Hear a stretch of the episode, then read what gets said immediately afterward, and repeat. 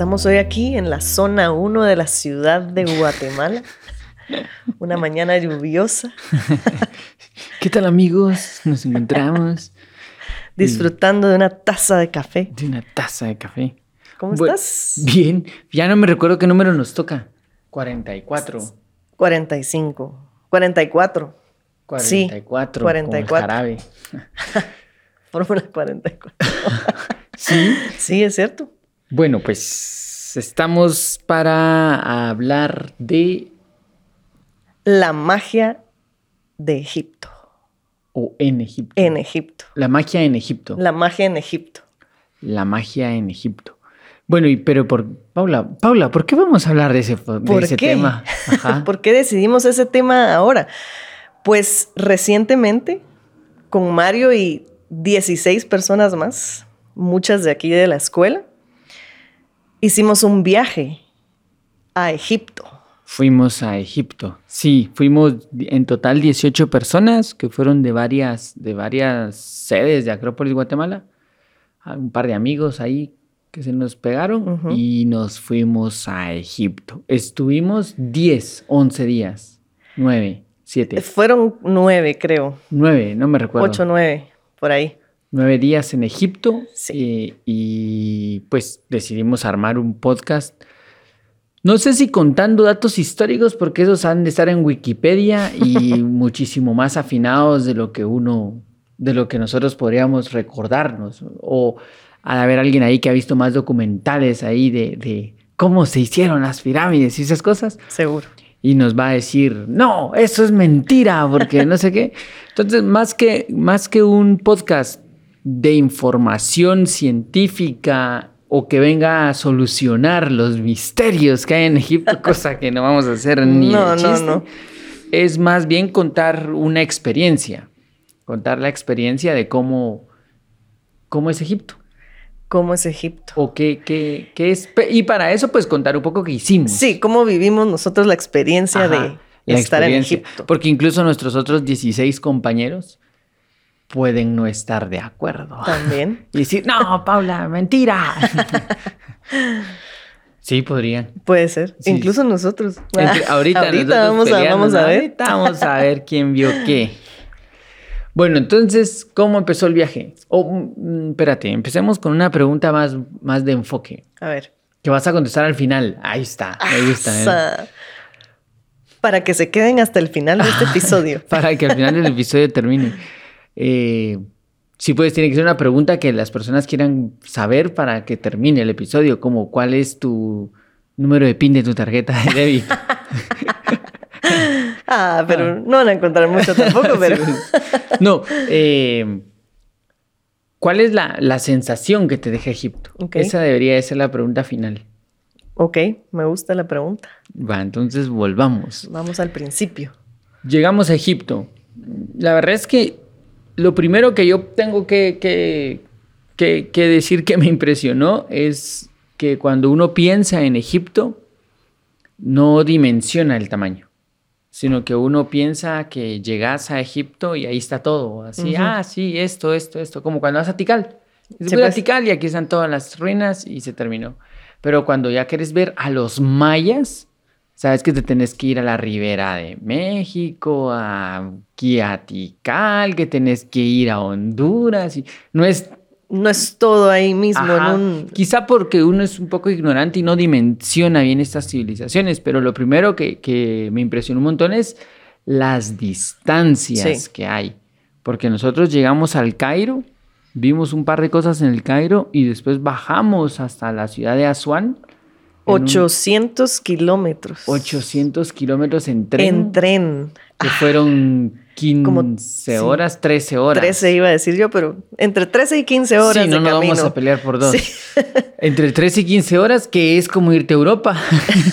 Solo que íbamos en tren, dormimos en el tren. Sí, eh, pero ya cuando pasó eso, yo empecé como a dimensionar y dije, esto es gigante. O sea, imagínate en un tren que un tren va súper rápido y el tren iba rápido. Y de irte de un lado a otro lado, tardarte 12 horas. Sí. O sea, en un tren podrías darle dos vueltas a Guatemala en 12 horas a esa distancia. Imagínate. Así, por lo menos a lo ancho. Ajá. O sea que sí es bien grande el país. Es muy grande. Ajá. Y eso fue lo primero que me impresionó. Eh, segundo, que parece que ahí levantas una piedra y encontrás un monumento. sí. Ajá. Porque en todas partes hay monumentos, en todas partes hay. Eso. Y otra cosa que me impresionó un poco en el mal sentido es la falta de conexión del egipcio actual con el Egipto antiguo. Un poco ha de pasar así en todas las civilizaciones, como los mayas con nosotros, eh, como esa apatía o ese desconocimiento de, que, pues sí, ahí está, saber quiénes fueron, no sentirse herederos de esa tradición, no sentirse...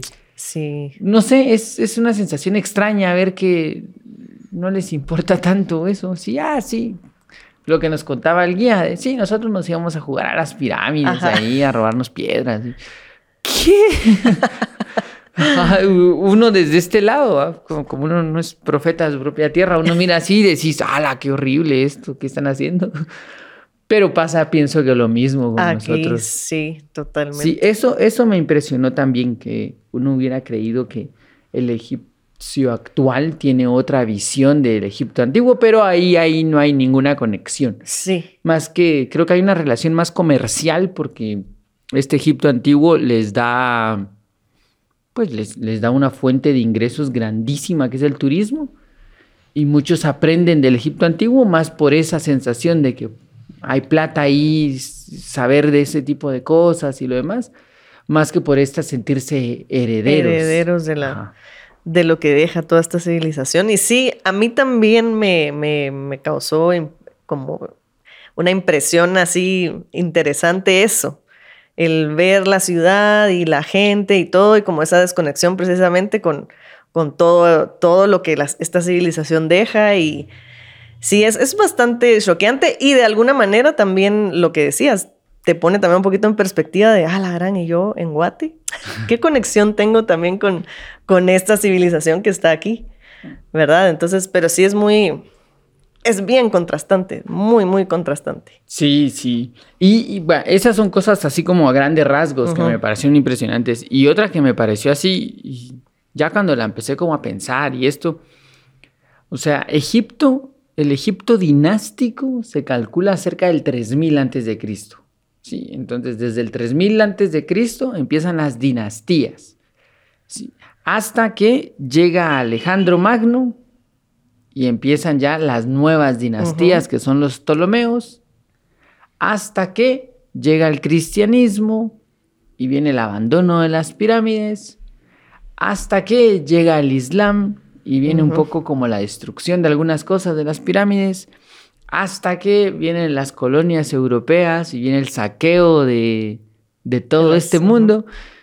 Entonces yo pensaba, no pudo el imperio romano, no pudo el islam, no pudo el cristianismo, no pudo Europa destruir esto, porque eso sigue siendo impresionante. Es impresionante. Egipto le ha sobrevivido a todos, así, no, y sigue siendo misterioso.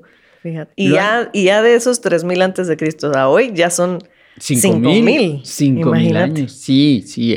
o sea, imagínate, Egipto en el 3000 antes de Cristo ya estaba construyendo templos de ese tipo cuando otras civilizaciones ni siquiera se asomaban por el horizonte de la historia, o sea, ni, ni ahí cerca. Y Egipto ya era misterioso. Y según las excavaciones, puede que tenga muchísimo tiempo más. Sí. Y que toda, y todavía hay cosas que saber. Cuando empezamos ya estaba esto aquí. ¿Qué? sí. ¿Y quién hizo eso? Ajá, y como bien decías, que no es de que vayamos aquí a, responder algún, a tener la respuesta a algún misterio, duda que tengamos, porque incluso las dudas que teníamos de que cuándo, cómo, eh, nos decía nuestro guía Juan, miren, la verdad es que aquí se van a ir probablemente con más dudas de con las que vienen. Y las respuestas pues no las tengo, ¿verdad? Entonces sí es, es impresionante. Que eso es otra cosa que me gustó un montón. Eh, bueno, ya, tal vez estamos un poco desordenados, pero eh, aquí empecemos a contar la historia desde el principio, ¿sí? Empecemos desde el principio. Desde el principio. Va, era un jueves de 1986.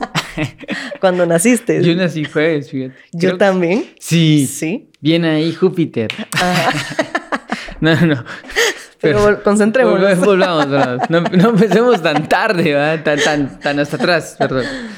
No, el, aquí en la escuela, dentro del programa de clases, después de recibir esta introducción a la filosofía, viene un segundo nivel de clases en donde estudia uno una introducción a la sabiduría de Oriente. Y en esta, en esta clase hay como un acercamiento a Egipto, o pues a, teorías de Egipto. Uno conoce ahí el origen este del 3000 antes de Cristo, cómo pudo haber empezado con el faraón, con este personaje de Hermes Trimegistro, y por ahí otro faraón que aparece como eh, Menes, cosas así, va. Pero uno solo como que ve y decís, ah, mira qué interesante. Y esa está después en otro curso que se llama Simbología Teológica, en donde se ven los símbolos teológicos de diferentes culturas. Pero este tema, porque se ven, creo que todas, todas las culturas en simbología teológica. O sea, se ve India, China, Japón, Oriente Medio, Grecia, Roma, toda América, desde Norteamérica hasta Perú. imagínense cuánto dura ese curso también, porque apenas vamos ahí.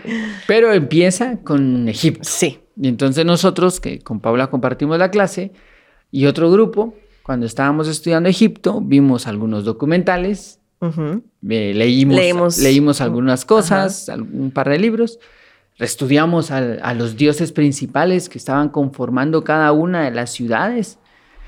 Y cuando ya estábamos terminando el tema, apareció el comentario así como, como de lado. Ah, la deberíamos de ir a Egipto. Pero así como... Y yo estoy 100% segura, 99.9% que ese comentario lo hice yo, fíjate. deberíamos irnos a Egipto ustedes. sí. y, y pues por una, una tendencia extraña mía de tomarme todo en serio, yo pensé, ¿y por qué no? ¿Por qué no nos vamos a Egipto? Nos vamos a Egipto. Y entonces en Acrópolis, en Nueva Acrópolis de España, hay una persona que ah, organiza tours a Egipto. Entonces yo un día así como curioseando le preguntamos, ¿verdad? Sí, ¿cómo podría ser un viaje a Egipto desde Guatemala? Y ahí empezó todo. Ahí empezó todo. Eh, tardamos como un año y algo en organizarlo, un poquito más tal vez. Eh, es lo que no hemos logrado determinar, sí, como un año y tres meses. Ah, un año y, piquito. Y medio, ¿sabes? Pero empezamos como a... Eh, bueno, primero se le, se, le, planteó, le empezamos a contar a la gente, al inicio todo el mundo se quería ir, sí, sí, vámonos todos, vamos a necesitar un avión. Porque, todos, queremos ir hasta que ya empezamos a ver, bueno, no está tan sencillo, no es tan barato. o sea, sí, es un viaje que hay que planear. eso sí. Totalmente. Y se empezó a sentar un grupo, lo empezamos a contar en las otras sedes.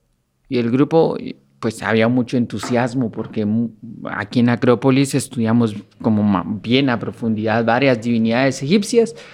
Y entonces hay un vínculo ahí intelectual, emocional con Egipto. Sí y entonces se armó el grupo.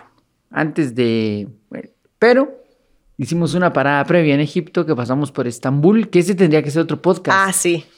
Sí, sí, sí. ¿Verdad? Sí, sería bueno como el otro. Estambul podría ser otro. Me parece. Ya, sí. A ver, Estambul. Estambul. sí, sí. Eh, y de entonces después nos fuimos a Egipto. Así empezó el viaje, como un, parte de nuestras clases. Sí. Entonces también ya íbamos como con ganas de ver cosas que uno había estudiado. Ajá.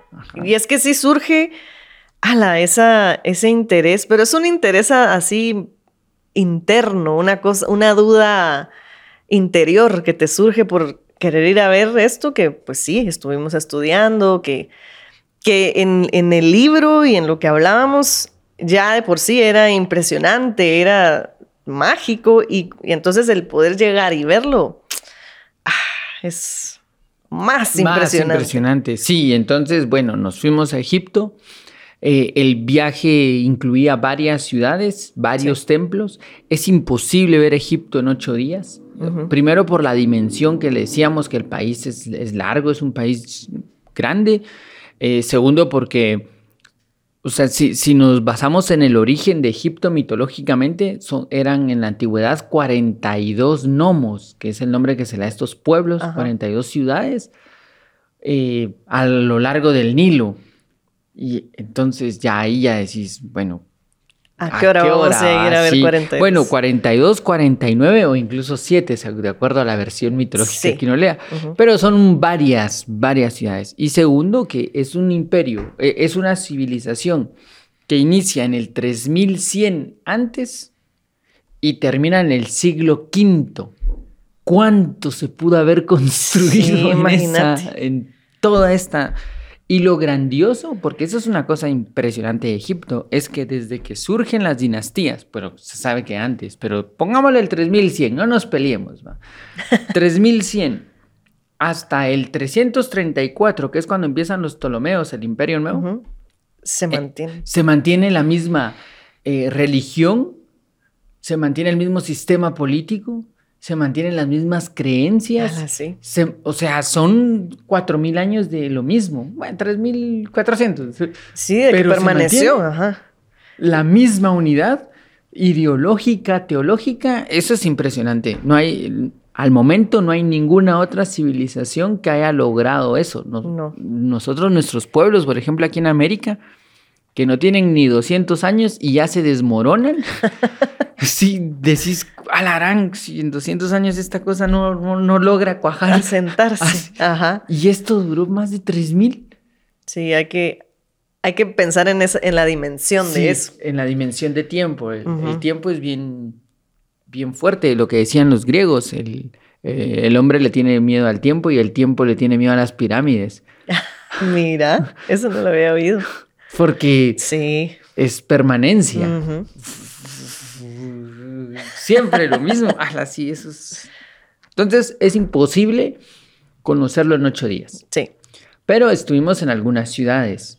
Eh, es de, primero en el Empe- Cairo. sí. Empezamos en el Cairo, en, en la pirámide escalonada. Sí, fuimos a Memphis. Sí, tienes razón, perdón. Empezamos en Memphis, Memphis. que también fue una de las ciudades importantes, donde la divinidad principal era Ptah. Y La divinidad del fuego oscuro. la divinidad del fuego oscuro, la divinidad constructora, la divinidad de la mente, entiendo yo, la, la que La que, organiza, ajá, la que, la idea. ajá, que- la que arma ahí el plan. Sí, sí, sí. Que eso es, desde ahí empezó el viaje impresionante porque fuimos a Memphis, que la ruina de Memphis está así en un patio de la casa de alguien en la parte de atrás. Sí. Es que sí, usted llegamos y hay una cuadra con casitas, así una tienda. Imagínense, así como cuando uno va en su colonia a la tienda y en una de las manzanas, aunque es mucho más grande, está Memphis. Ah, sí, las ruinas de Memphis, Ajá. porque en, en teoría llevaba Bueno, sí. todo esto. Y lo curioso es que las personas construyeron y no saben que abajo puede haber una pirámide de, de- Sí, así nos dijeron precisamente y que aún, sí. que aún que- encuentran cosas. Y que hay unos que todavía no han buscado porque hay casas arriba. Entonces, Ajá, no pueden quitar a la gente para excavar, pero pues ahí empezó todo. Como raro empezó. Eh, y de ahí nos fuimos a Saqqara. a sacar. que la Saqqara como, como fenómeno arqueológico se determina como una de las primeras ruinas de. Egipto, es de las pirámides más antiguas que existen. Eh, alarán, y no, yo creo que no vamos a poder contar todo Sí, lo que se vio, pero ahí en Saqqara vimos este misterio de Ah, pirámides, la sí. única pirámide escalonada así, que está de esa forma. Eh, hay muchos documentales y enigmas sobre cómo se hizo Saqqara, por qué se hizo Saqqara Sí, así. muy, muy, muy chileros. Y ahí tengo que destacar la, este, este relieve que hay dentro de la pirámide, que hay un, hay un mural en donde se ven todos los jeroglíficos y uno los ve y dice, ah, sí, vienen jeroglíficos. Pero cuando se apaga la luz y se coloca una luz de lateral pegada a la pared, los jeroglíficos no están planos, Planos. sino que tienen diferentes niveles. Y estos niveles forman la sombra del faraón Sí. saludando a la divinidad. Sí, la silueta del La faraón así. Ajá.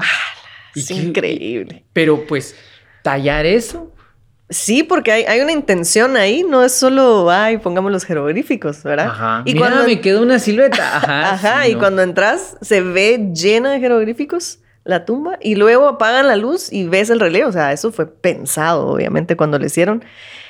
Y fue de las primeritas cosas que vimos y ya estábamos todos así de, ¡ala! ¡Qué hermosura! Sí. Fue muy y era el primer día. Era el primer era el día. uno de todo eso. Eh, sí, así empezó el viaje. Y de ahí lo que sí fue sucediendo continuamente fue que cada vez que llegamos a un nuevo lugar decías, no, esto es lo más impresionante que he visto. Después ibas a otro lugar y no, es esto, no, es esto. Y hasta que se terminó Egipto y han pasado los días. Bueno, ¿hace cuánto regresamos? Ala, no ha pasado ni una semana de que regresamos. Regresamos hace... Regresamos el viernes, pues. Tres días, cuatro. Hace cuatro días. Va. Eh, y todavía hay cosas que de pronto me recuerdo y... Ah, ah ¿qué era eso? ¿Cierto? Qué locura. sí es muy impresionante la... la todo digamos, no solo la parte técnica, que es uno de los grandes misterios, cómo se hizo Egipto, cómo se hicieron las pirámides, cómo que nadie sabe, ¿verdad? Por ahí fuimos en este, eh, bajar, bueno, entonces salimos del Cairo y nos fuimos hacia la ciudad de Asuán durante 12, 13, 15 horas en tren. Y en la ciudad de Asuán fuimos a ver algunas cosas, que ahí cerca de Asuán está el templo de Philae, que es el último templo de, que cae, o el último que existió, que es un templo en honor a Isis. En, una, en la isla de Philae, ajá. En la isla de Philae, eh, que aquí, por ejemplo, ya empezamos a ver los ciclos históricos, porque los templos en su momento fueron abandonados y cuando empezaron las persecuciones cristianas, los cristianos iniciales, que cuando el cristianismo se asienta en Egipto, se conoce como el cristianismo copto, se escondían dentro de los templos. Pero como ellos decían que les daba un poco, que las imágenes se movían, decían ellos, o, que sentían que los jeroglíficos se movían, entonces empieza esta destrucción de los rostros, que empiezan a romper rostros. Entonces hay muchos, muchos templos en donde las caras no están. No se ven, ajá. O solo la imagen de, la divinidad no está. Y solo, ajá. O ves solo la silueta y está picada así toda. Íntegra. Ajá. Y ahí es en donde empezamos a ver la caída de. la caída de un mundo, el mundo antiguo. Eh, y la, la esta como sincretismo extraño que sucede porque los cristianos toman estos templos y empiezan a construir iglesias dentro. Ajá. Nichos de iglesia. Sí, dibujan las cruces así encima de, los jeroglíficos o algunas divinidades, sí. O pintan santos encima de murales antiguos. Ajá. Entonces ya empieza como a medio a mezclarse, mezclarse abandonarse porque empieza una nueva cosa. Parte de los siglos históricos. esto sucede no se justifica nunca la mala hondez que hay detrás de todo esto. pero pues es la ciclicidad de la historia sucede así. Em, entonces empezamos ahí en Filae y yo creo que empezó con un golpe así, cachetada de pa, porque el templo parece de mentira. Uno entra y dice, no, ¿qué, qué es esta locura? Es bellísimo. Bueno, y empezando que como es una isla, tenemos que ir en, un barquito en el Nilo. pues. Para llegar a el templo. Entonces ya desde ahí, y se ve, se ve desde lejitos cuando vamos. Y justo fuimos como cuando ya estaba atardeciendo, entonces era una luz muy linda que está y vimos el atardecer ahí en, en Philae. Sí, y, bueno, y otra cosa es que ahí, en Philae, está el último jeroglífico ah, sí. que se escribió en lengua jeroglífica, en, no, sí, en idioma jeroglífico, que mm, alguien llegó y como se sabe que es el último, el último que cae, hay un pedazo en donde está escrito por última vez en idioma de jeroglífico. Eh, alguien lo supo usar por la forma en que está escrito y esto se sabe que no tiene como algunos errores y que no es muy preciso. Parece que fue un monje. Algún sacerdote llegó, lo escribió y lo impresionante es que este es el último, lo último que se escribe cerca del siglo V y van a tener que pasar del siglo V al 1800 para que llegue Champollion y vuelva otra vez a resucitarse el idioma de los jeroglíficos o qué dicen los jeroglíficos. Porque es hasta que Napoleón llega a Egipto que lleva este señor Champollion y que Champollion traduce la piedra roseta, que era la que fue la base para volver a resucitar todo esto, porque la piedra roseta estaba escrita en varios idiomas. Y a partir de ahí, otra vez resucita Egipto y ahí tenemos, pues podemos ir nosotros a conocerlo. a ver. Pero lo impresionante es que durante siglos nadie supo sabía. qué era eso. Las personas que vivían ahí lo abandonaron, todo quedó enterrado bajo la arena, lo que quedó afuera fue destruido y solo eran dibujos, no era nada. Sí. Todo ese conocimiento escondido. No se sabía siglos. ¿Qué, era? ¿Qué decía? Ajá. Y, en y la apatía que reinaba era como cualquier cosa, pues. Eso me impresionó a mí un montón. Ese el último jeroglífico está ahí. Está en Philae. En el templo de Isis. Después de, este fuimos, creo que ahí nos fuimos a Comombo. Sí. Sí, bueno, y en Comombo vimos el templo de... Sobek. De Sobek, que es, es el protector del Nilo, la divinidad protectora del Nilo, que se relaciona con el cocodrilo. Que aquí hay otra cosa bien interesante, que nosotros en nuestra... En nuestros conceptos un poco que no sé cómo decirlo, como conceptos un poco cortos para poder definir las cosas. Cuando miramos así, bueno, tienen cocodrilos. Ah, ellos adoraban a los cocodrilos. O lo que le enseñan a uno en la primaria, que uno dice, ah, existen templos, eh, pueblos politeístas, porque adoran diferentes dioses y creen en diferentes dioses. Y y ese concepto se nos queda para siempre. Y entonces uno siempre piensa, ah, estos son politeístas porque tienen diferentes dioses. Pero cuando ya se estudia un poco más a fondo, se sabe que no es el estudio de diferentes dioses, sino que ellos aceptan que existe una unidad divina y que esta unidad se manifiesta en diferentes, en diferentes pequeños aspectos y cada uno de esos aspectos es una divinidad y este aspecto de esa divinidad tiene un reflejo en la naturaleza. Eso. Y ese hay, un conocimiento ahí profundo de la naturaleza que los lleva a tener divinidades que pues sí, tienen cabeza de cocodrilo y cuerpo de humano. Pero es por una razón que esto representa esa característica de la naturaleza. Sí. Entonces no es que adoren animales, sino que este animal canaliza cierto aspecto de la divinidad primera para ellos y gracias a esto, pues pueden recordar ese aspecto. Sí. En el caso del cocodrilo, era la protección, ¿sí? la, protección del Nilo, sobre todo porque nos contaban que los cocodrilos siempre dejan los huevos de, sus crías alrededor del Nilo. Pero cuando el Nilo iba a empezar a crecer, el cocodrilo agarraba el huevo y lo subía. Entonces ellos podían determinar el crecimiento del Nilo a de acuerdo a cuántos metros iba a subir el, huevo, el cocodrilo. Y este subir el, huevo del cocodrilo también determinaba los días en los que iba a crecer el Nilo. Entonces era un protector. Sí. Era un aspecto que protegía. Sí, y la naturaleza diciéndoles. Ajá qué tenían que hacer, qué iba a pasar ahora y, cómo ellos llevar esa crecida del Nilo. Ah, con la pura observación, con el observar, ah, o sea que esto es alguien que se sentó a ver y dijo, a ver, ¿cómo podría yo determinar esto? Y ver que ya lo dice, la naturaleza habla. Entonces, bueno, no olvidemos que hay una protección de este tipo de cosas y canalicémoslo a través de este símbolo que es Sobek, el cocodrilo, y ahí está. Entonces, eh, creo que es muchísimo más profundo, porque otra vez nosotros lo, lo, juzgamos bien superficial y a la grande sus egipcios adoraban cocodrilos, qué loco. Sí, hay un sentido detrás sí, de eso. Sí, y ese es un comentario como demasiado superficial, ¿no? ¿no? Hay un fondo ahí más interesante.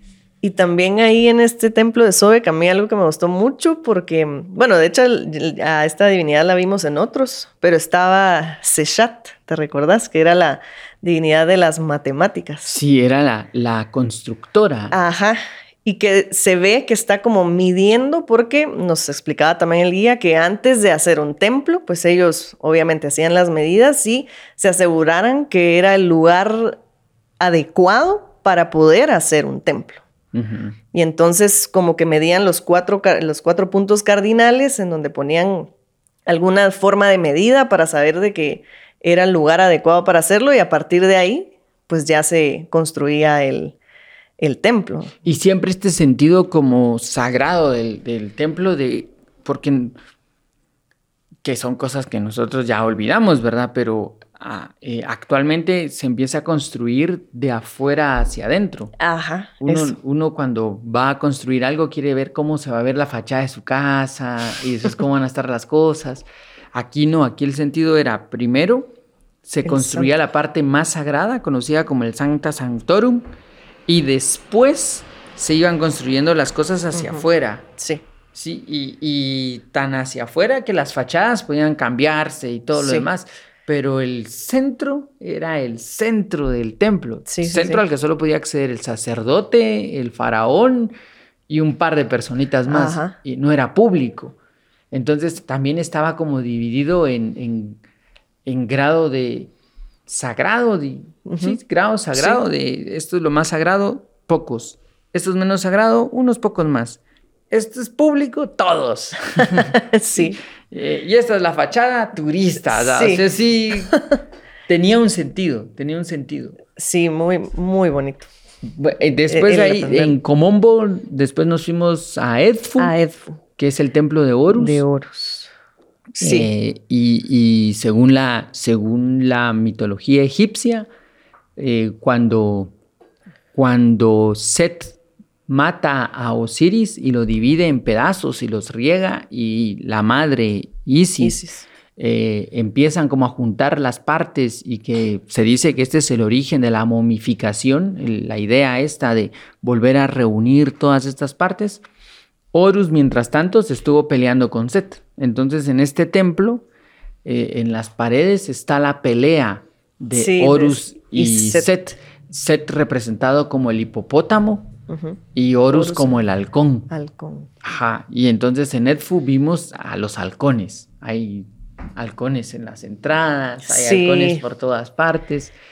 Y ahí la, la triada que, que regía el templo de Edfu, porque eso es otra cosa interesante, casi todos los templos tienen Tienen una, una triada.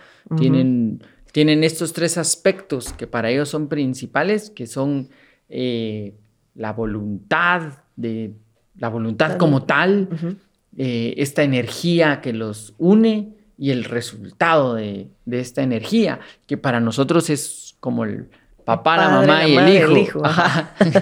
pero que tenía ese sentido. Y entonces aquí en, en el templo de Edfu, la triada era Horus, Hathor y, eh, no me digas, Jorge Matawi Ajá. que era el hijo de estos sí, sí. tres.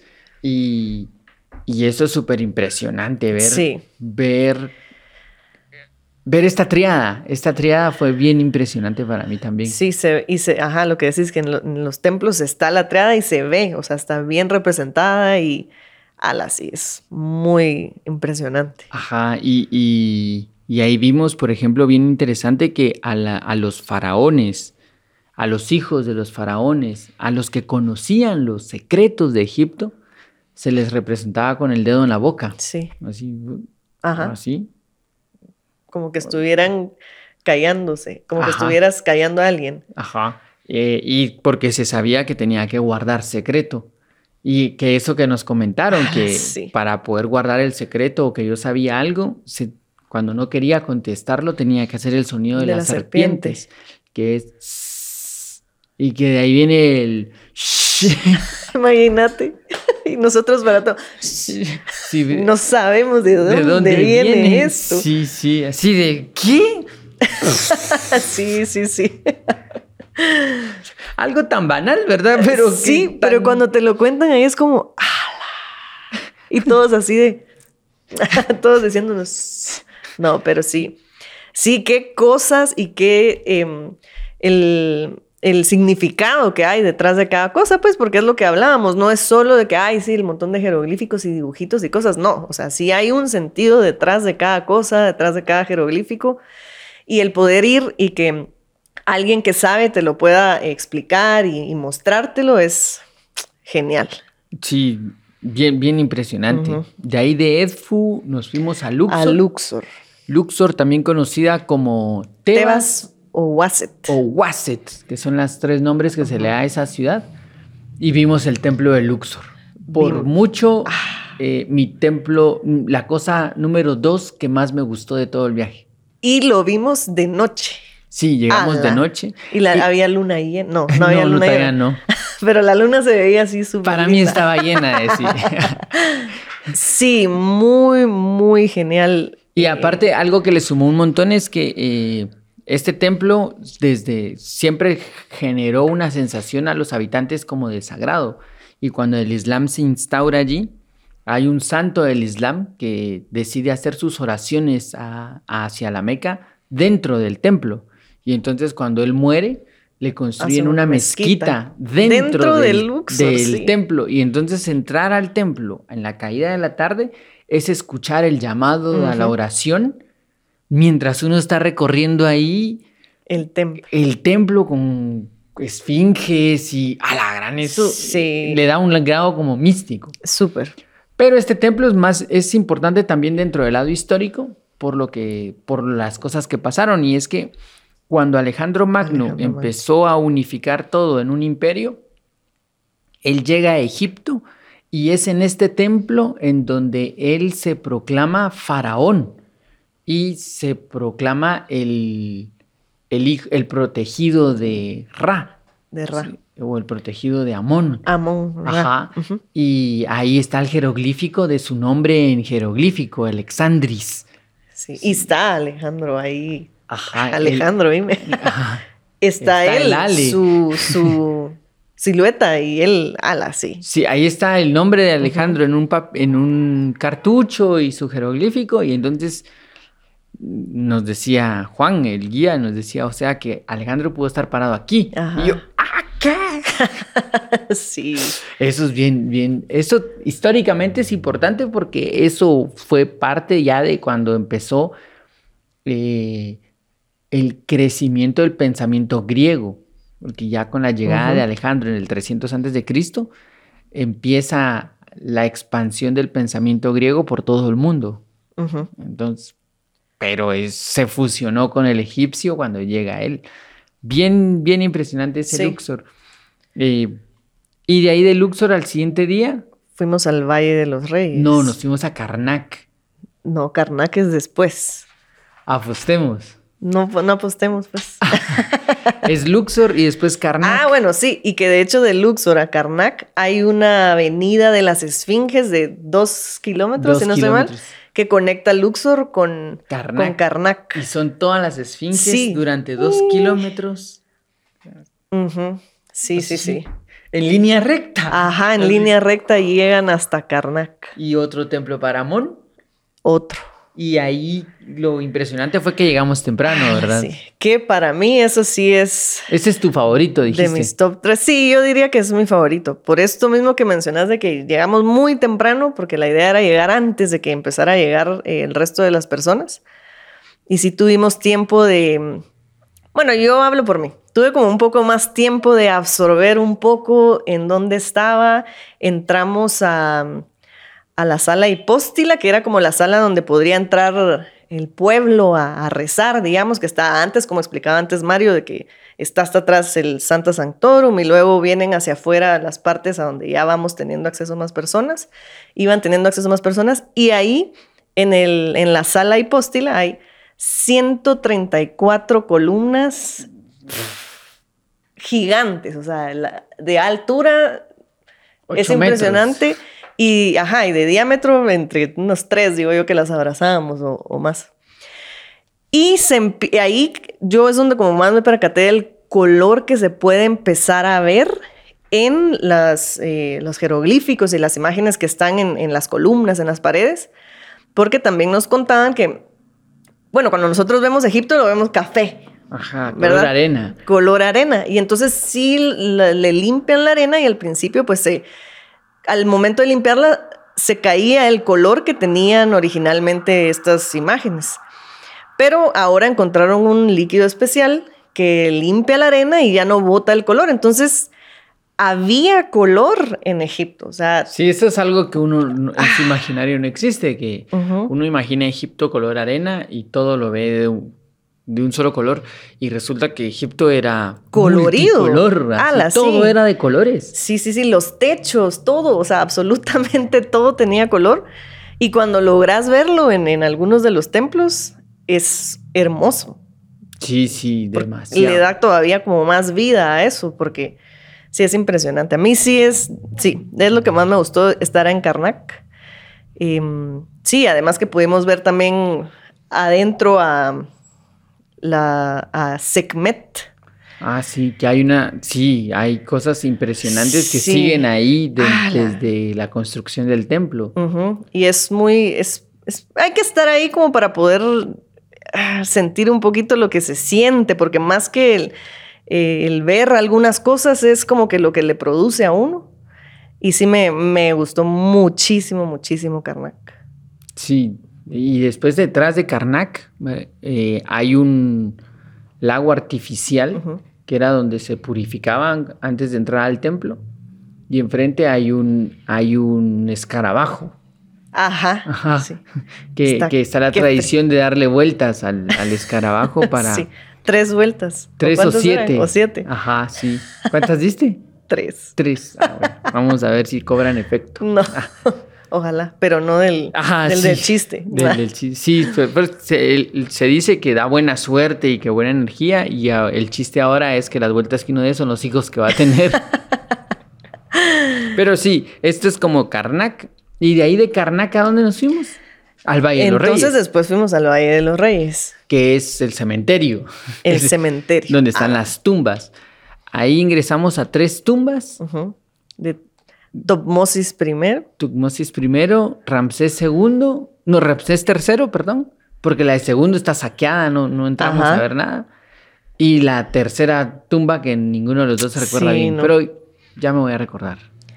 Pero sí, Y ahí lo, lo increíble es el, el- Porque una de las primeras cosas que empezaba a hacer el faraón cuando llegaba a ser faraón era empezar a construir su tumba.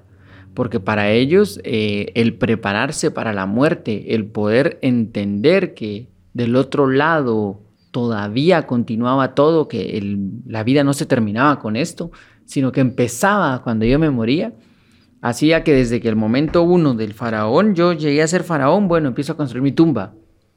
Y tengo que construirla durante todo mi reinado para cuando yo me muera ya esté lista Ya la tumba. lista. Y entonces las tumbas se iban decorando, pero así en sí, sí, sí. todos los rincones se iban decorando. Y había una de las tumbas que estaba medio hecho porque se murió antes el señor de Sí. que se haya terminado la tumba. Y se quedó así, porque Ujú. si no se terminó, no se terminó. No es... eh, Sí, de que la sigan terminando ya Ajá, después. no, ya no, se acabó. Se acabó, se terminó. Eh, eso también me impresionó un montón. Y ahí, por ejemplo, también nos explicaron que la construcción de algo no, pues era un proceso larguísimo, porque primero estaban los que dibujaban, Ah, sí, después los que corregían el dibujo, sí. después los talladores y después los, Los pintores. Ajá, sí. todo era así como por, Por grupo, fases. por fases. Y esto era lento. Sí, pues, un trabajo largo. sí. Que ahí nos recomendaron un libro eh, que se llama La, La Piedra de Luz Sí. de Christian Jack, en donde se cuenta un poco cómo pudo haber sido estas comunidades de, de constructores Ajá. y, y un, un poco novelado, pero con algún fundamento Ajá. histórico, porque Christian Jack es egiptólogo, eh, que pues se queda ahí por recomendación si alguien quisiera leer alguna. Yo esa no la he leído, yo de Christian Mm, Jack leí Ramsés, Ramsés II, que son cinco libros, que es la historia de Ramsés, Fíjate. que es bien interesante. Cinco libros. Ajá, Ramsés 1, 2, 3, 4, 5. Sí, Cristian. Quiero Jack que la piedra de luz son tres. No sé, Yo creo que sí. Sí, sí, son tres. pero sí, por si quieren Alguien quiere leer? imaginarse un poco más ahí, o si ya conocen, pues Ajá. recordar. Después del- de este Valle de los Reyes nos fuimos al templo de Hatshepsut, Hatshepsut. que es un, el único templo que está de- construido de otra manera, que es, es así en... Hay gradas, graderío. No, pero se llama terrazas. Ah, es el ok. único que está construido en terrazas. Está a la orilla de la montaña y tiene así terrazas. y que lo, eh, unos arqueólogos polacos reconstruyeron y hay que caminar así hacia arriba. Sí. Y que Hatshepsut fue una de las pocas mujeres que gobernaron también en, en, en, Egipto. Sí, una de las pocas faraonas que, gobernaron. Ajá. Y que ahí está imponente su, sí, su templo, súper Imponente, sí. Sí, porque es en medio de la montaña. Sí. Y un templo ahí tallado a la orilla de la montaña. Sí, hay que subir, o sea, estas terrazas que decís, sí, hay que subir así como bastante y ves a Hatshepsut ahí todas sus estatuas a, lo largo de, del templo.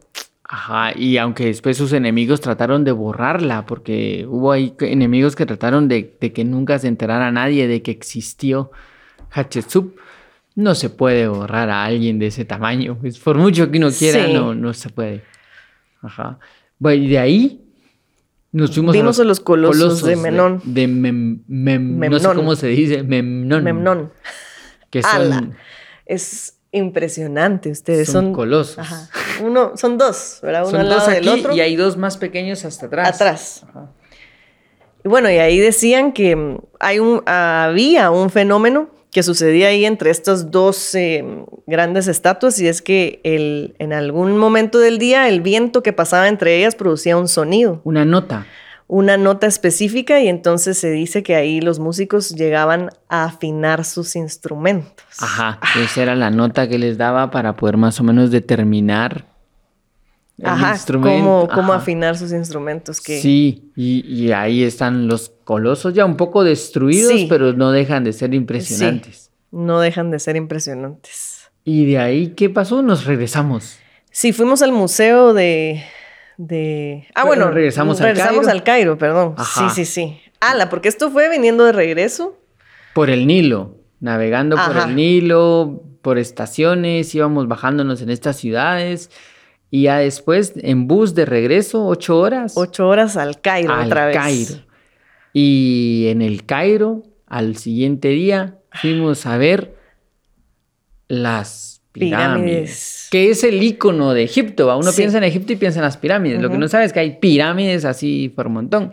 Pero solo hay una gran pirámide. Sí. Fuimos a las pirámides de Giza, en donde están las tres grandes pirámides. que se llaman? Keops, Kefren y Miserinos. Muy bien. Entonces, la gran pirámide es la de Keops. Sí, la de Keops. Eh, y sí, es una gran pirámide. Es que en serio está uno parado enfrente y. Y incluso Bianca, una mía también de, la escuela que iba con nosotros, se paró al lado de. Como son como. Son bloques de piedra. Son bloques de piedra. Se para enfrente a uno a la grande del tamaño de Bianca. Sí. De alto y probablemente de ancho. De ancho acostada. Ajá, ajá. sí, sí, sí. Eh, que la verdad, como bien nos decían, no se sabe cómo se hizo. Hay mil teorías, mil gente que lo ha dicho, que yo sí sé el verdadero secreto. Pero la verdad es que frente a la pirámide poco importa quién sabe la verdad o no, solo genera la sensación de que los que estuvieron ahí fueron sabios. Sí, de una grandeza así impresionante. Eh, y entramos. Entramos a la pirámide. A la gran pirámide. Que, pues, ajá. Ajá, por una rampa que. Agachados. Que hay que entrar así agachaditos y empezar como a subirla, subirla, subirla y se llega a la gran cámara. Y la subida, quiero decir, no es fácil, a pesar de que hay como graditas y barandas y luz. Ala, entonces imaginarse eso, digo yo, nosotros nos costó. ¿Cómo habría sido antes tal vez estaba iluminada también. Sí, y bueno, y que no tiene ninguna puerta, que la gran pirámide, la puerta que tiene ahorita es alguien que le tiró dinamita ahí y le abrieron un hoyo para entrar. Eh, y llegamos a la gran cámara, que no tiene nada. Tiene un sarcófago sin tapadera y toda la cámara no tiene ni un dibujo, no tiene ningún jeroglífico no tiene nada. Nada. Y mil teorías de para qué servía, mil conspiranoicos diciendo, no, esto fue una tumba, pero se ha visto que no solamente pudo haber sido eso. Eh, mil eh, alienígenas ancestrales que dicen cómo se pudo haber hecho. Pero por mucho, eso es para mí lo mejor que vi de Egipto. tengo, pienso que Si lo hubiera visto de primero, me hubiera destruido el viaje. Sí, y porque hubo un cambio de planes, porque se supone que íbamos a empezar ahí, pero llegamos ya un poco tarde el primer día, entonces nos cambiaron. Sakara fue el primero. Y vimos de último. Y de último fuimos a las pirámides. Y de verdad que para mí fue fantástico porque para mí eso fue lo más impresionante de todo. Todo, todo. O sea, si tuviera que quedarme con algo, me quedo con la cámara de la Gran Pirámide. Sí. Si solo con eso. porque no. Porque ahí sí sentí el misterio, sentí el, la sensación de no saber nada, la sensación de no entender nada y esta sensación de sentirse como realmente yo soy demasiado pequeño para creerme nada. Entonces sí, es, es, para mí es una gran enseñanza el... Aparte de que ya cuando ves en las partes técnicas de que sabes que los bloques con los que fue construida esa cámara están en Aswan, que está 15 horas en tren, eh, y que están ahí, no. Sí, es, sí. Técnicamente es demasiado extraño cómo se hizo, simbólicamente es demasiado profundo para entenderlo. Yo me quedo con eso. Sí, a mí está en mi top 3 también esa cámara ahí dentro de la pirámide. Y lo que sí, sí se experimenta una cosa de... ¿Qué, fue? Ajá, ¿qué había aquí? Esto tan inmenso y yo, ay Dios. Y uno ahí. una cosita, sí. Sí, Es muy impactante. Sí, después de esas pirámides fuimos a la famosa Esfinge. Ajá. Otra que también es súper impresionante. Sí, sí. Que fíjate que yo, yo había visto fotos de la Esfinge y cosas así de la Esfinge, pero nunca me la imaginé tan larga. Sí, y sabes que yo también, pues hemos visto fotos y como empezás a caminar para verla, ¿verdad? Así, toda la cola al final que tiene así. Que es, larguísima. sí. Es... O las patas, que es súper larga. y la cabecita y ella, que es súper larga. Que es también otro misterio, que se han encontrado restos de agua salada en las patas, que entonces indica que ahí eh, tuvo que haber habido un mar cerca. Solo preguntas. sí. Más preguntas. Ajá. Y de ahí ya nos fuimos al Museo del Cairo. Al museo, ahí sí. Y eh, que el museo es... es... Es re grande, tiene muchísimas cosas y así como Egipto en general, tampoco es como que te dé tiempo estar en el museo y ver todo. No, no, es demasiado, demasiado. y, y, consta que están construyendo un nuevo museo que se dice que, que, va a tener dos millones de piezas egipcias, que es el museo más grande del mundo dedicado a una sola cultura y todavía no está inaugurado, lo van a inaugurar en noviembre. Creo que en noviembre. No recuerdo si este año o el otro, no sé. Pero que va a ser así el mega museo. Ajá. Eh, y en este museo vimos, a la máscara, máscara de Tutankamón. De Tutankamón. Que, bueno, el ajuar funerario, porque no solo es la máscara, sino que es todo lo que estaba en la tumba de Tutankamón. O pues algunas cosas, porque alguien ha de tener algo en su casa. Seguramente. Pero algunas cosas de Tutankamón, que está la máscara, están los collares. Sí, qué cosas. Están los anillos, los aretes, todo esto. Después está eh, el sarcófago. Y el, el otro sarcófago dentro del que estaba el otro. Ajá, porque ese era el proceso. Los sarcófagos iban como hacia adentro. Estaba la parte más... El templo. Dentro del templo había un sarcófago de piedra.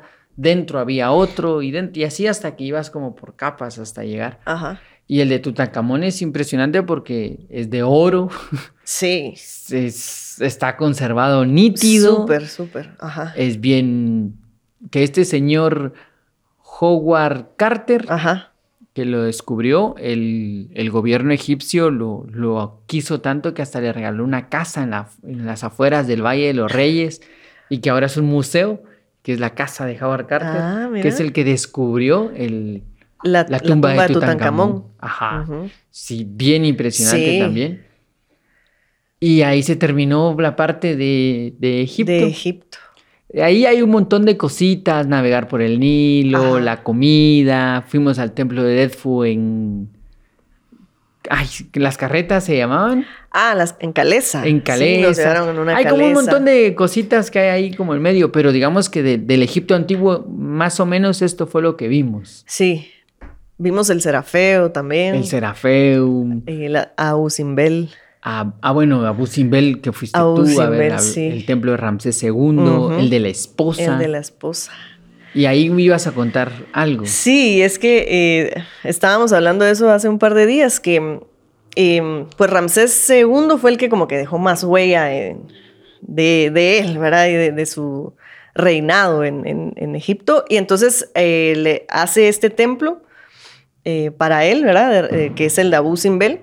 Y esto lo que nos contaron es que fue tallado, o sea, era una roca. Una montaña. Una montaña así gigante, porque es enorme, y fue tallada todo el templo.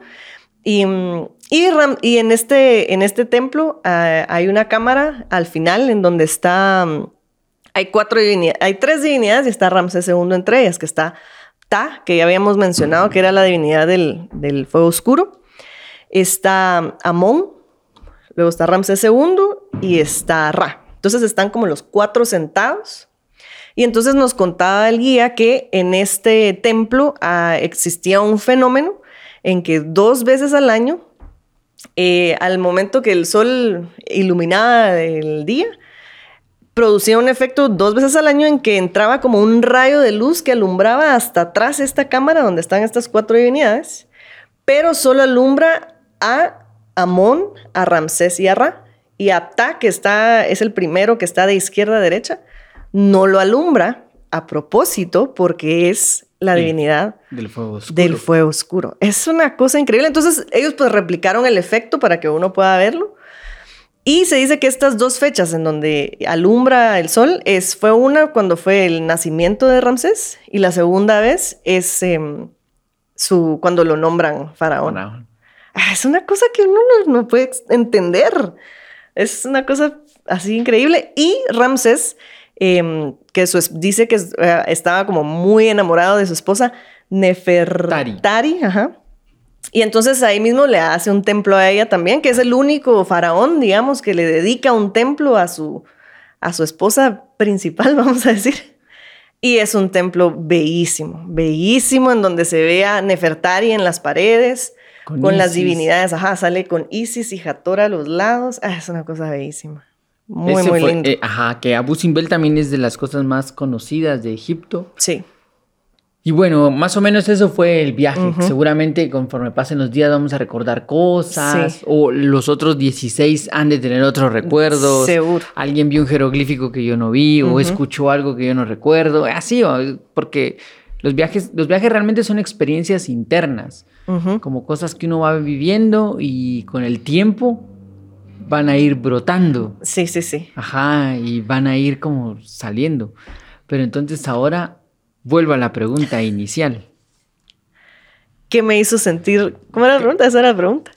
¿Qué sensación te ¿Qué sensación? Ajá, ¿cuál me es deja la sensación, Egipto? ¿Cuál es la sensación que te deja Egipto? Em, pues creo que ya lo, hemos dicho un par de veces, pero a mí sí la sensación que me da es de, de lo grande que es Egipto, de lo pequeño que somos nosotros y de esa conciencia de que podemos hacer, podemos hacer muchas cosas más si se hicieron estas cosas maravillosas y cuando uno está frente a ellos, no puede ni terminar de asimilarlo.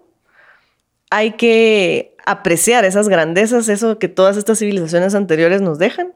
Y sí me deja la sensación de que somos pequeños, y entonces podemos lograr también cositas. Que, no, no es imposible, nuestros imposibles probablemente no son tan imposibles. Y que sí tenemos que trabajar un poquito más en, en nuestro pequeñez. bueno, no voy a decir que somos pequeños, pues, pero sí tenemos que trabajar en esa parte nuestra, en, en ser más conscientes de lo que hacemos.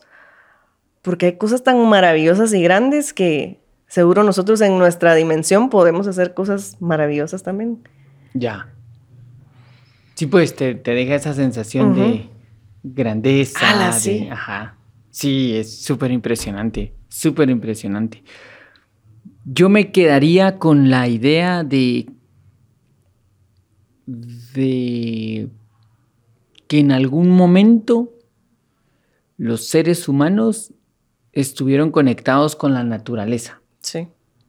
Con todo lo que está en la naturaleza, con las estaciones, con la posición de las estrellas, con los animales, con los ríos, con, o sea, esta sensación de que hay un momento en donde no era el ser humano versus la naturaleza, que es lo que pasa ahora, que es el ser humano peleándose contra la naturaleza, que quiere su casa aquí, desvía el río, que, Ajá. eh, ajá, que, que es el ser humano sometiendo a la naturaleza porque somos lo máximo y tengo que someterla y excavarla, sino que hubo un momento en donde era el ser humano y la naturaleza, y la naturaleza como maestra les iba guiando dónde hacer qué, cómo hacer qué, y no olvidarla. Sí. Y para no olvidarla se, se colocaban símbolos.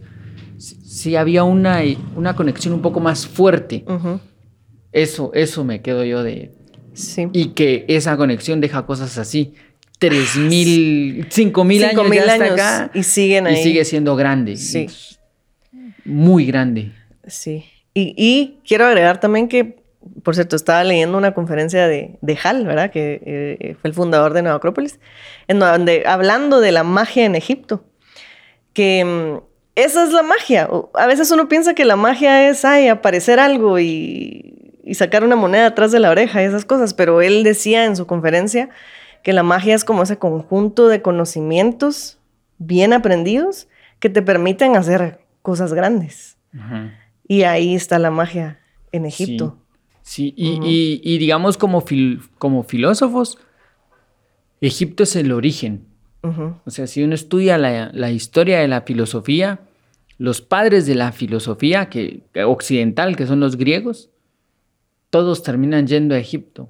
O sea, Platón fue a Egipto, Ah. Pitágoras fue a Egipto. eh, todos estos señores en algún momento tienen que ir a Egipto a aprender cosas.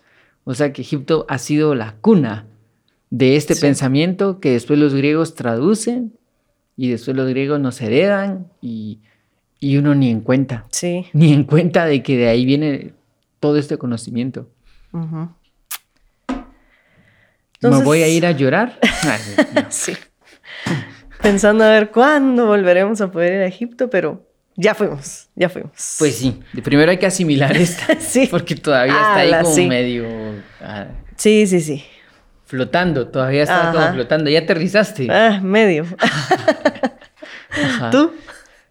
Yo espero no hacerlo, sí, porque sí, sí, Sí, fue mágico. fue mágico y sí es una experiencia que, que vale la pena. Además que fuimos como con un grupo muy, Sí. muy heterogéneo, muy divertido, muy interesado también, que eso también creo que le suma Sí. mucho, que era un grupo al que le interesaba saber, quería conocer Sí. y que tenía también este grado diferente. Creo que es un poco por lo que aprendemos dentro de la escuela de filosofía, de ya hay un poco, una visión un poco más de, de querer aprender Sí. que de turistear por turistear y de ir a hacer la foto por hacer la foto, Exacto. sino que hay algo más profundo. Ajá, y eso justo nos lo dijo nuestro guía Juan, que fue el, el- el que nos, el que nos guió a lo largo de esto. Que eso, ¿verdad? Que a veces uno tiene curiosidades y por curiosidad vas, pero ese, esa curiosidad termina, se acaba. Y hay que transformar esa curiosidad en interés verdadero, que creo que de alguna forma la teníamos en común Ajá, y que hizo que la experiencia fuera un poco y pues ojalá podamos irlo interiorizando de a pocos. un poco. Ajá. Bueno, entonces quedémonos hasta aquí. Está Sí. bien, Y sí, pues sí, Egipto es mágico. es mágico. Qué buen podcast para regresar, mira. Ya, No lo puedes decir tú, lo tiene que decir la gente. Tú puedes sentir lo que querrás, pero los Para demás... mí fue así. Ojalá qué, que les qué guste. grandiosa que soy. No, no, no. Bueno, bueno, veamos qué tal. está Y- bien. Y nos denos sus comentarios, cuéntenos si ya fueron, si no han ido, si quieren información de, de- también de la el tour que hicimos, porque como ah, pues bien sí, dijo, tenemos los contactos Ajá. y todo lo demás. Quedamos ahí con la ilusión de volverlo a hacer en un par de años. Ajá. Sí, sí, sí. Tal vez duplicamos el grupo. Ala, imagínate, sería re chilero. Sí. Eh, pues sí. Entonces, qué bonito. Muy bonito. Bueno, Aquí la dejamos entonces. sí, gracias, Paula. Gracias, Mario. Gracias, Gracias, Gerson. Gerson. Gracias, Egipto. Gracias, Egipto. Filosofía cotidiana.